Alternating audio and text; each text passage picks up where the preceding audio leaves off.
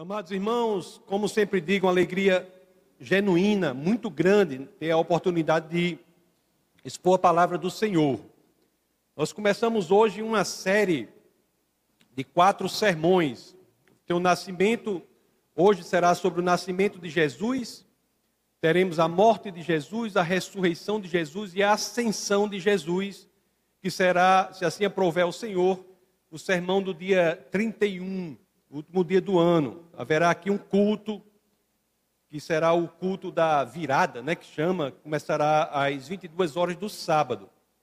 E no ano que vem, 2023, se assim for a vontade de Deus, nós iniciaremos um, uma série sobre o melhor manual que existe da, da doutrina cristã, que é a primeira epístola de Pedro. Então, nós iremos fazer uma série sobre a primeira epístola de Pedro e é importante que é, todos acompanhem com bastante, bastante detalhe e aprofundamento no próximo ano essa série. Nós passaremos os versos antes para que possamos nos debruçar sobre ele, antes da exposição aqui no próximo ano. Será muito importante essa série para alinhamento doutrinário da igreja aqui, Defesa da Fé.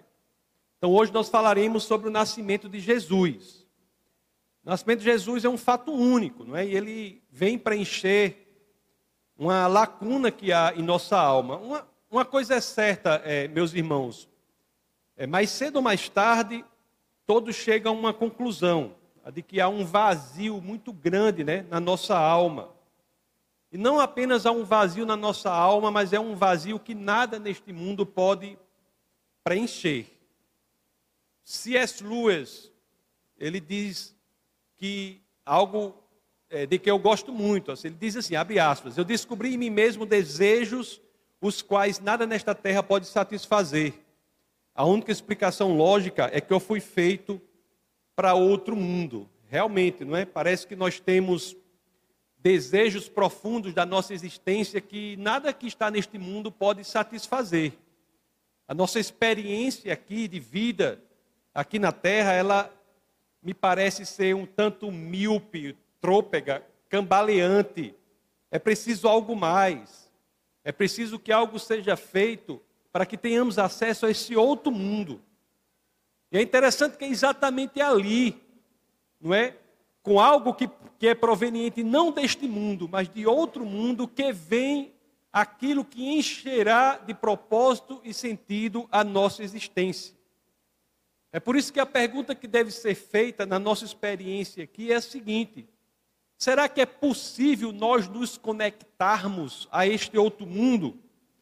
E se você pensar bem, essa conexão deste mundo com outro mundo, do qual vem o propósito e o sentido pleno da nossa existência, é o que ocorre exatamente com a vinda de Deus à Terra, na encarnação e no nascimento de Jesus é exatamente esta conexão que Deus nos oferece, que está presente na vinda dele mesmo, Deus à terra. Então é por isso que nós vamos ser expostos aqui às Escrituras, para que possamos entender o quão maravilhosa é essa vinda de Deus à terra. Então eu peço a vocês que abram, é claro, se assim quiserem, as Escrituras no Evangelho de São Lucas, no capítulo 1.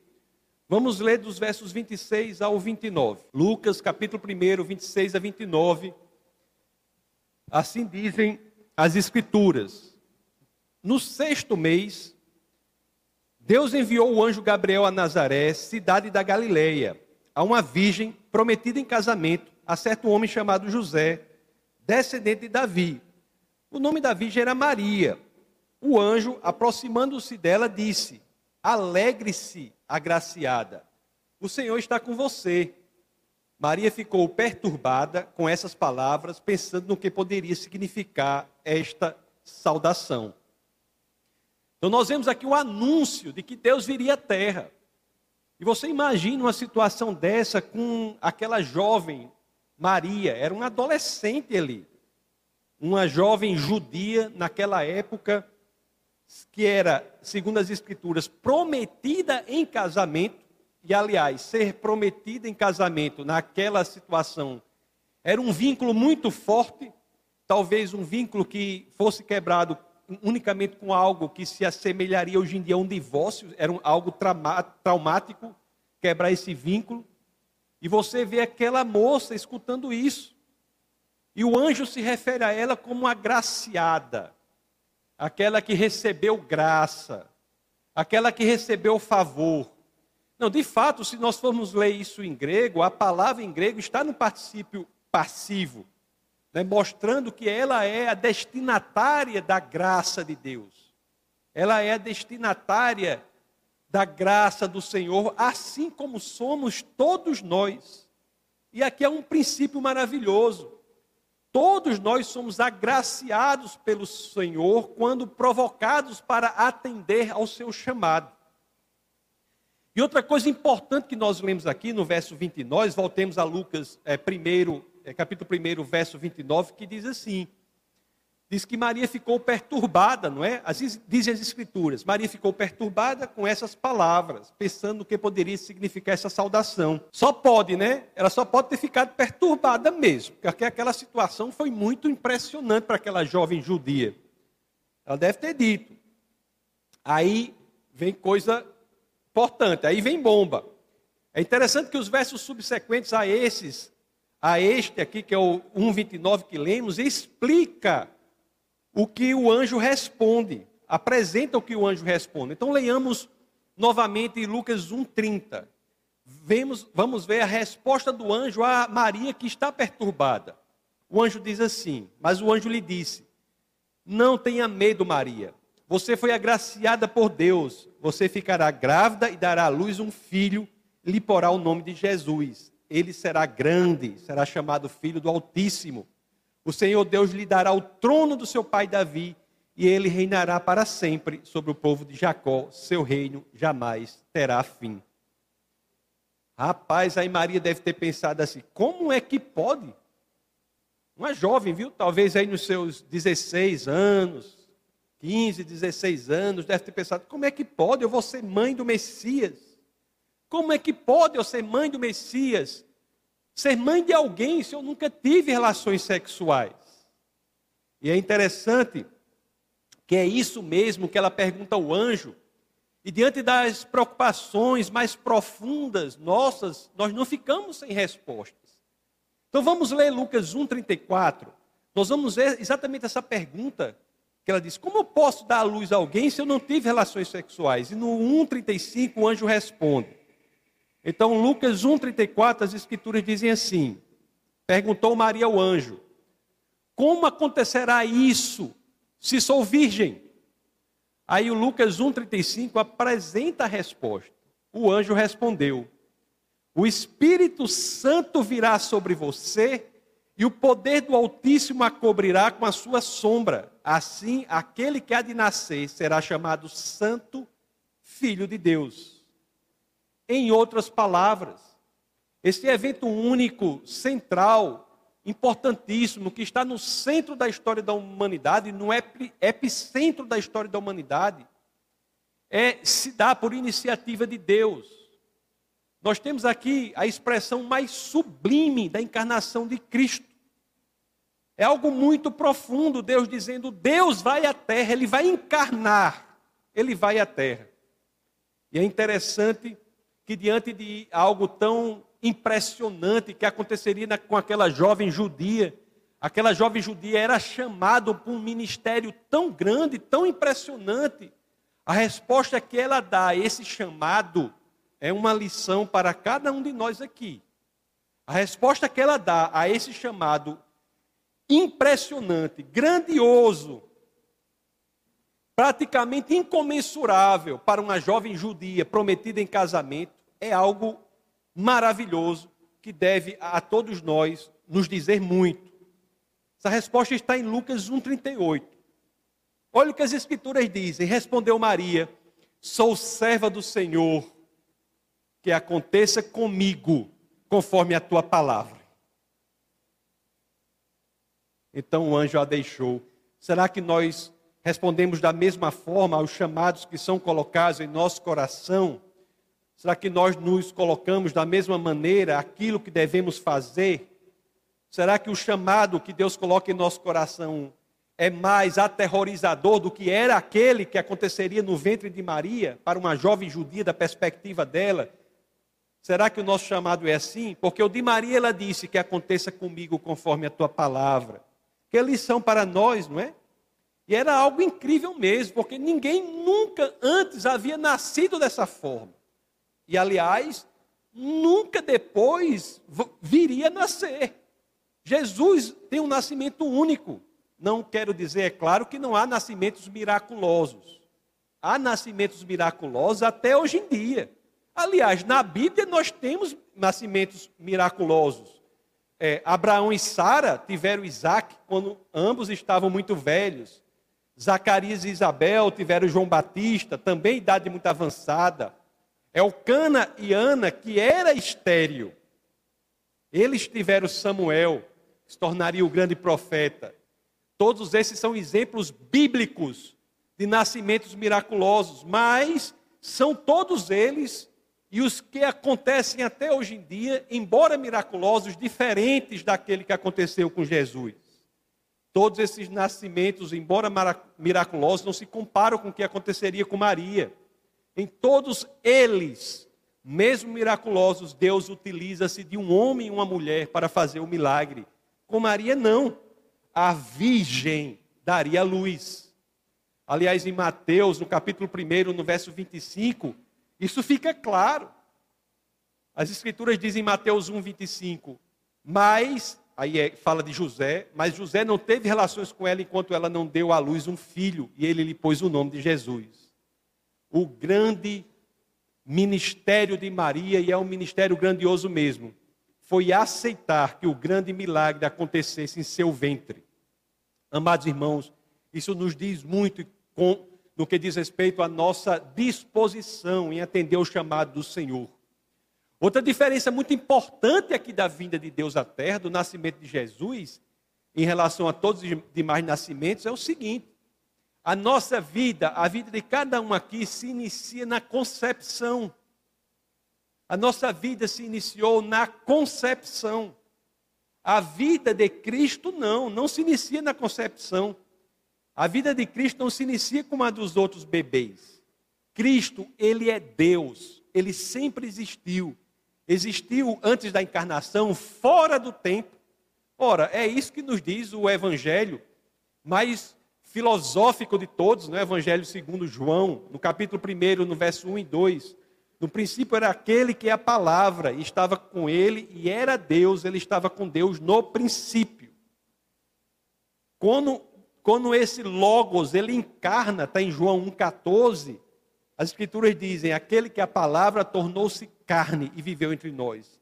Vimos a sua glória como glória do unigênito vindo do Pai, cheio da graça e de verdade. Isso nos demonstra o entendimento desse, de como é o nascimento de Jesus, nos demonstra e nos ensina algo muito importante às vezes há pessoas que querem experienciar um cristianismo sem a perspectiva profunda de que Jesus é Deus. Jesus não é um homem que nasceu como outro qualquer e que tinha grandes ensinamentos, um grande professor. Jesus não era nada disso. Jesus é Deus, Deus criador dos céus e da terra que encarna. E isso faz toda a diferença. Faz toda a diferença, porque sendo Deus, e é aí que eu volto a, a, a enfrentar o que eu falei no começo. Sendo Deus, é que Ele consegue trazer para este mundo aquilo de que tanto precisamos, porque Ele vem de outro mundo. Em Cristo, os desejos que este mundo não satisfaz são plenamente satisfeitos, porque o reino dele é de outro mundo. Cristo, ele reconstruiu a ponte entre esses dois mundos. A experiência do cristianismo não pode afastar essa perspectiva de que nós adoramos ao Deus encarnado. Ele lançou a boia da salvação para este mundo. Cabe a cada um aqui, se quiser, segurar essa boia. Cabe a cada um aqui atravessar, se quiser, a ponte que Cristo construiu entre este mundo e o outro mundo. Amados irmãos, nós sabemos que Ele é Deus mas também sabemos que ele veio e optou vir como homem. Sim, para nós cristãos, quando nos debruçamos sobre o, tema do nascimento de Cristo, nós temos que saber o, Tão importante quanto Jesus ser Deus é ele ser homem. Tão importante quanto ele ser Deus é ele ser homem. Apenas como Deus, nós vimos, ele pôde reconstruir essa ponte entre o homem e Deus.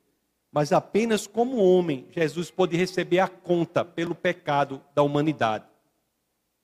Romanos, no capítulo 6, no verso 23, esclarece que o pecado tem por salário a morte.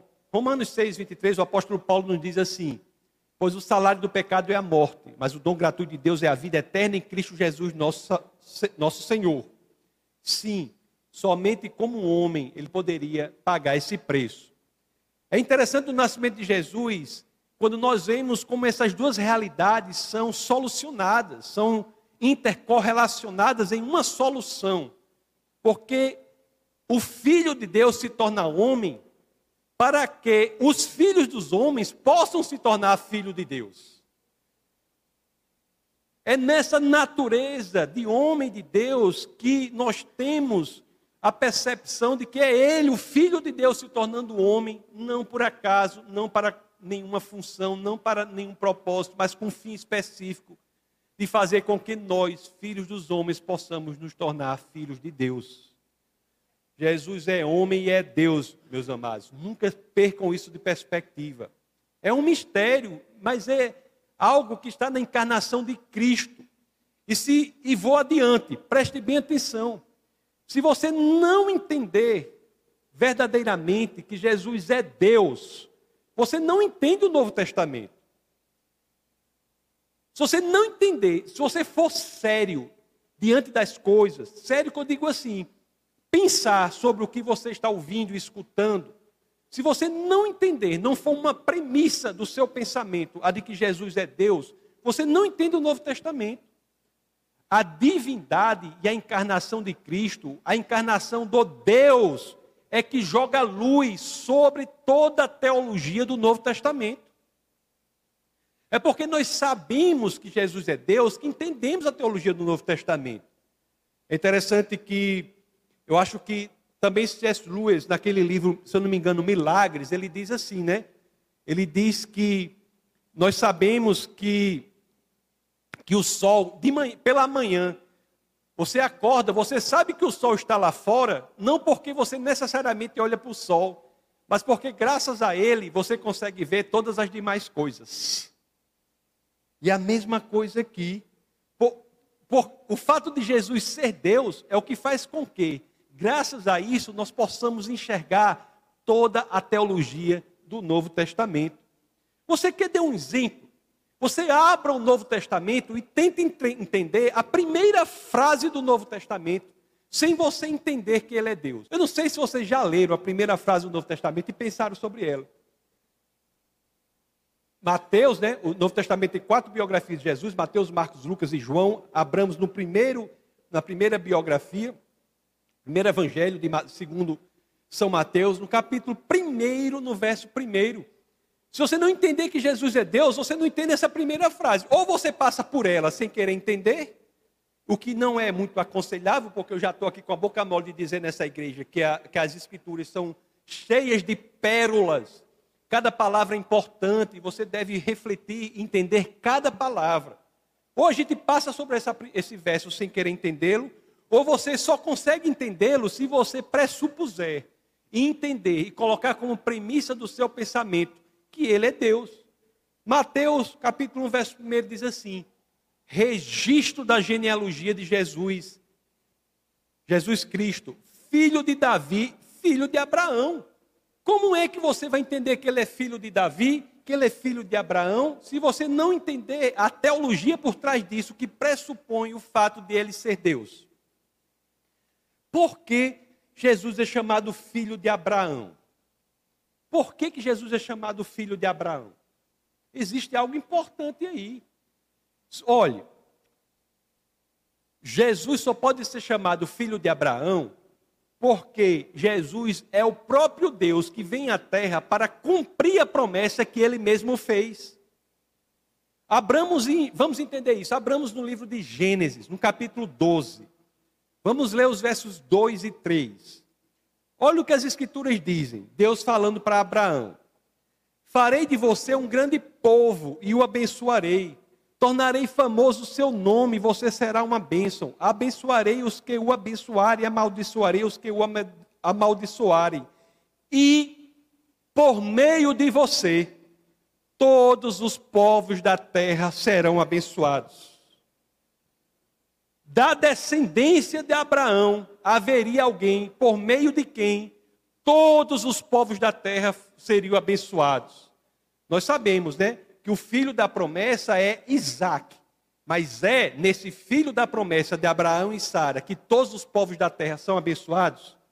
Amados irmãos, por mais que nós gostemos de Isaac, apreciemos o ministério dele, que foi importante, eu não posso lhes dizer que foi por meio de Isaac que todos os povos da terra foram abençoados, mas sim em outro descendente de Abraão. Quem?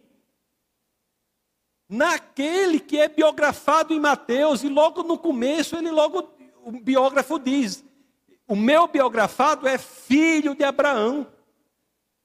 Jesus, o próprio Deus, cuja biografia começa a ser apresentada aqui no início do Novo Testamento e só faz sentido essa informação quando nós entendemos que ele sim é o descendente de Abraão, em quem todos os povos da terra podem ser abençoados. Por quê? Porque Ele é Deus. Porque Ele é Deus. Voltemos a Mateus para entender a outra parte. Registro da genealogia, Mateus 1:1. Registro da genealogia de Jesus Cristo, filho de Davi. Porque ele é chamado filho de Davi? Porque ele é Deus. Como assim? Vamos pensar o que as escrituras dizem sobre a descendência de Davi. Nós já vimos em Gênesis o que as Escrituras diziam em termos de promessa sobre a descendência de Abraão. Vamos procurar nas Escrituras onde é que elas falam em termos de promessas sobre a descendência de Davi. Abramos lá no segundo livro de Samuel, no capítulo 7. Vamos ler os versos 12 e 13.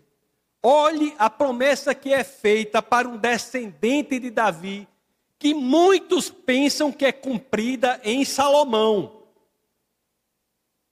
Muitos pensam que a promessa que é feita aqui no 2 Samuel 7, 12 e 13 é cumprida no descendente imediato que é o rei Salomão.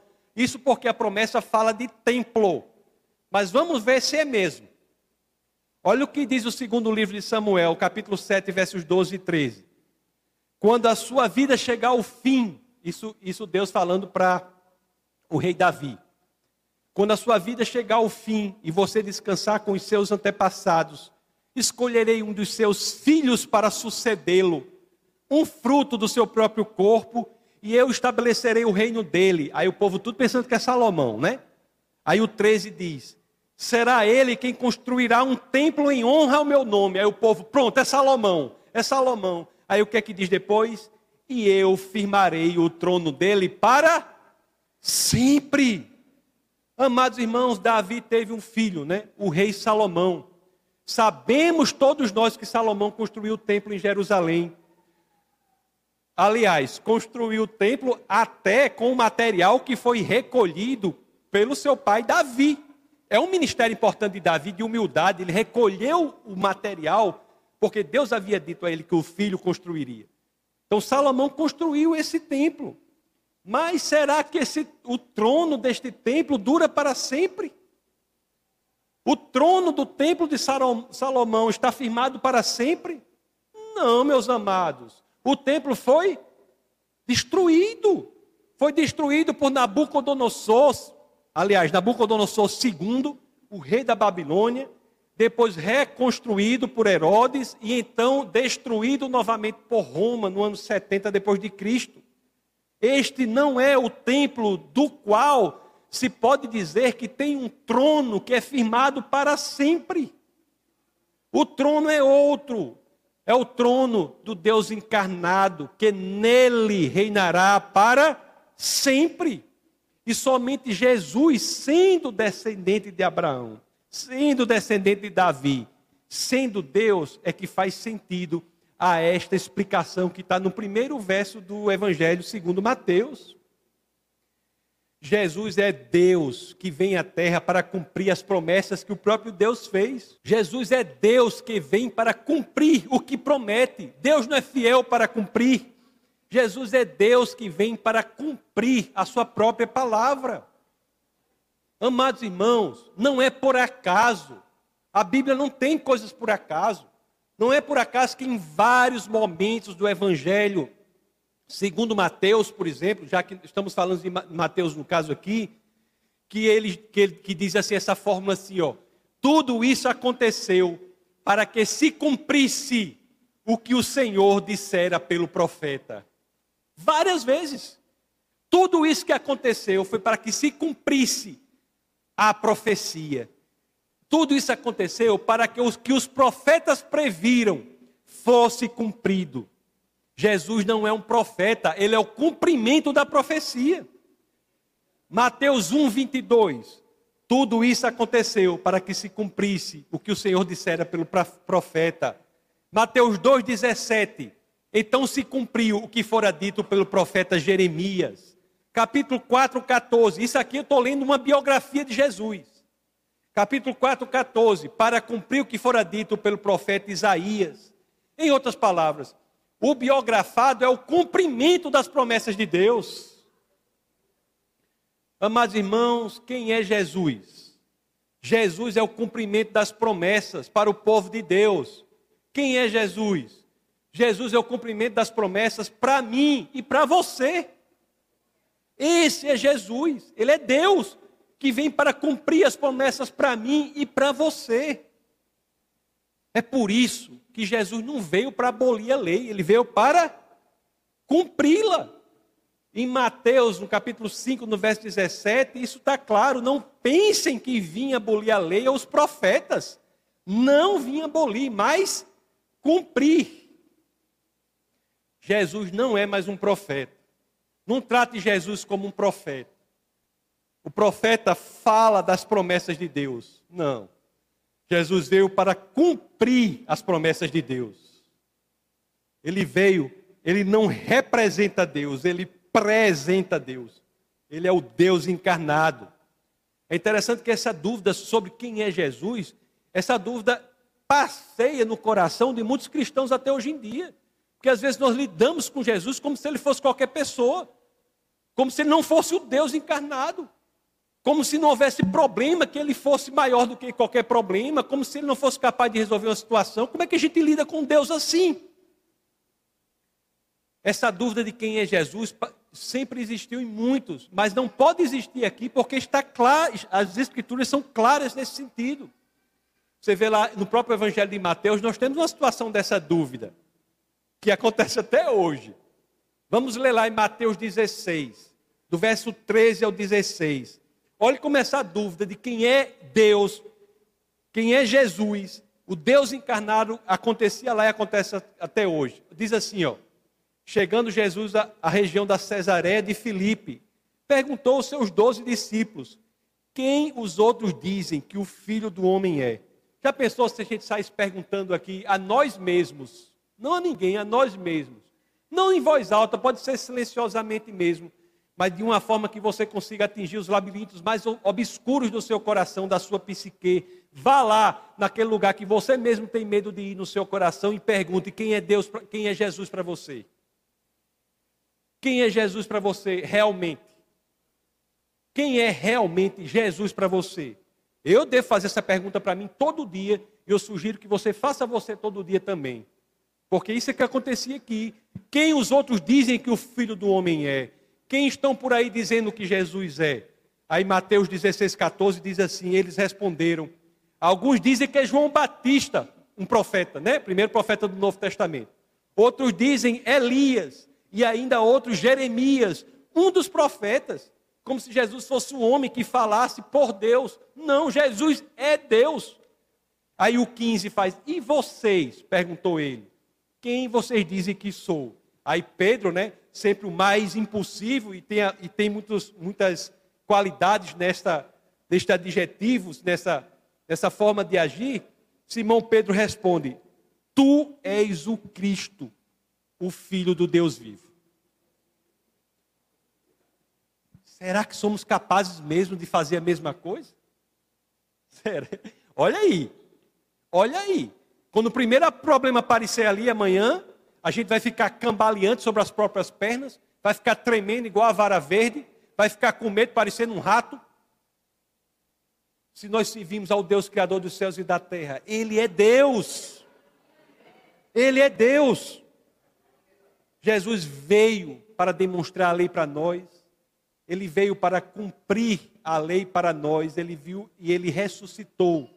Ele veio para demonstrar a lei para nós, Ele morreu para cumprir a lei para nós, ele ressuscitou para cumprir a lei em nós.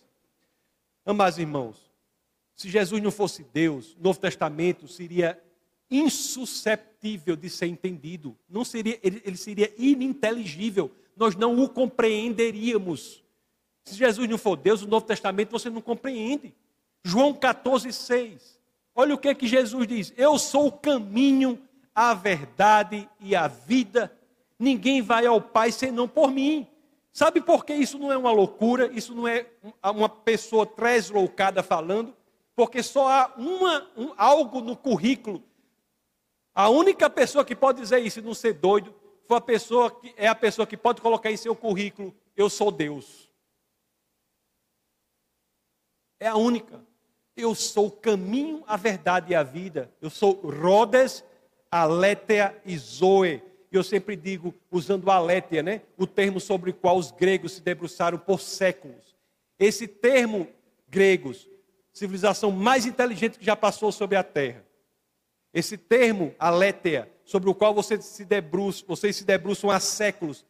Esse termo não é um conceito, é uma pessoa. Sou eu, Jesus de Nazaré.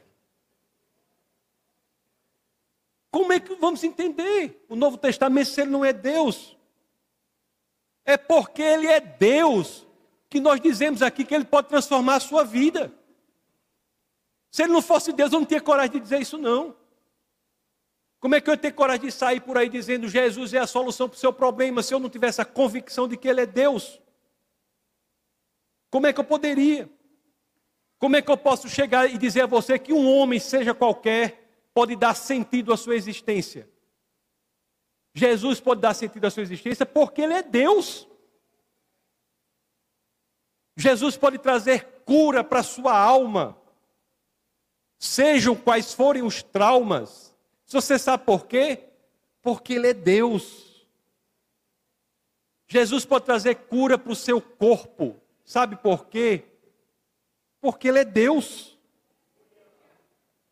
Se não fosse Deus, Ele não podia, não. Jesus pode ser o pai que você nunca teve. Sabe por quê? Porque ele é Deus, ele pode tudo. Como é que eu teria coragem de chegar aqui e dizer isso? Como eu digo com convicção, Jesus é a solução para o seu problema, seja qual for o seu problema. Porque nós dizemos isso aqui, amados irmãos? Porque Ele é Deus. Não viva mais, se você é cristão, como se Ele não fosse Deus, não por ele ser Deus, é que ele se traduz em esperança para as nossas almas. Porque ele é Deus, é que nós não somos apenas salvos, mas somos transformados. Porque ele é Deus, é que nós encontramos esperança nesse mundo que é absolutamente fragmentado. Você sabe um quebra-cabeça que você compra, para quem gosta de quebra-cabeça? Você olha o quebra-cabeça, derrama assim sobre a mesa, o quebra-cabeça. É aquelas peças tudo bagunçadas. Assim é o mundo. Mas porque nós sabemos que em Cristo nós enfrentaremos aquilo? Porque nele nós conseguimos ver a imagem do quebra-cabeça completo na caixa da, da capa da caixa. É nele que nós conseguimos ver, por meio da fragmentação do mundo, o quebra-cabeça completo no paraíso. Porque ele é Deus.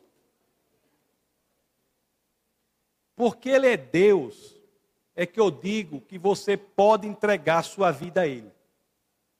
Porque Ele é Deus. Se não fosse Deus, eu jamais teria coragem de dizer isso. Amados irmãos, o nascimento do nosso Senhor e Salvador Jesus Cristo é um fato único na história, mas não é um fato que fica resguardado, circunscrito a uma linha cronológica há mais de dois mil anos. Não o nascimento dele faz com que nós entendamos que o Deus Criador dos céus e da terra veio ao mundo e isso tem um efeito prático na minha vida e na sua. Que nunca mais nós possamos viver como se Jesus não fosse Deus. Vamos orar. Senhor, muito obrigado, Pai, por tudo que o Senhor tem feito por nós. Obrigado, Senhor, por ter vindo à terra para nos proporcionar a transformação de nossa existência, nos proporcionar salvação. Obrigado por ser Deus que vem à terra, que nós possamos proclamar ao mundo de que nós sabemos que há esperança para o mundo desesperançado, que há uma luz para o mundo em trevas, que há solução para o mundo fragmentado. Nós sabemos que pior, por pior que as circunstâncias pareçam, nós temos um em quem confiar, um que tem o poder infinito, que é Jesus de Nazaré, o Deus encarnado. Obrigado, Pai, por tudo que o Senhor tem feito e obrigado por ter se revelado a nós, para que possamos passar o nosso tempo aqui na terra com a esperança de que um dia estaremos ao teu lado de maneira efetiva. Enquanto estamos aqui, Senhor, nós sabemos que temos um papel a desempenhar. Assim como Maria, que se demonstrou disposta como serva de Deus a ir adiante e fazer com que a vontade dele fosse feita na vida dela, nós estamos aqui diante de ti, Pai Assim como Maria respondeu ao chamado, nós queremos responder também. Cada um aqui está com o coração disposto a ver aquilo que precisa ser feito para que o nome de Cristo seja proclamado no mundo cada vez mais hostil à palavra do Senhor.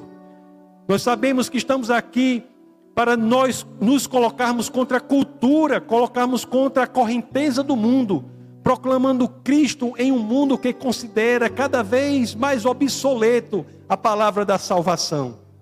Obrigado, Senhor, por nos dar a realidade sobrenatural para este mundo cheio de naturalidade, por nos dar a solução para quaisquer que forem os problemas. Obrigado, Senhor, por ter vindo à terra, nascido, morrido, ressuscitado e ascendido aos céus para continuar nos abençoando até a consumação dos tempos.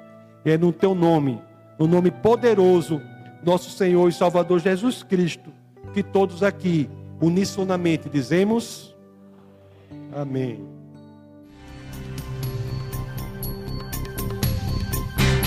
Essa foi uma produção do Ministério Internacional Defesa da Fé, um ministério comprometido em amar as pessoas, abraçar a verdade e glorificar a Deus. Para saber mais sobre o que fazemos, acesse defesadafé.org.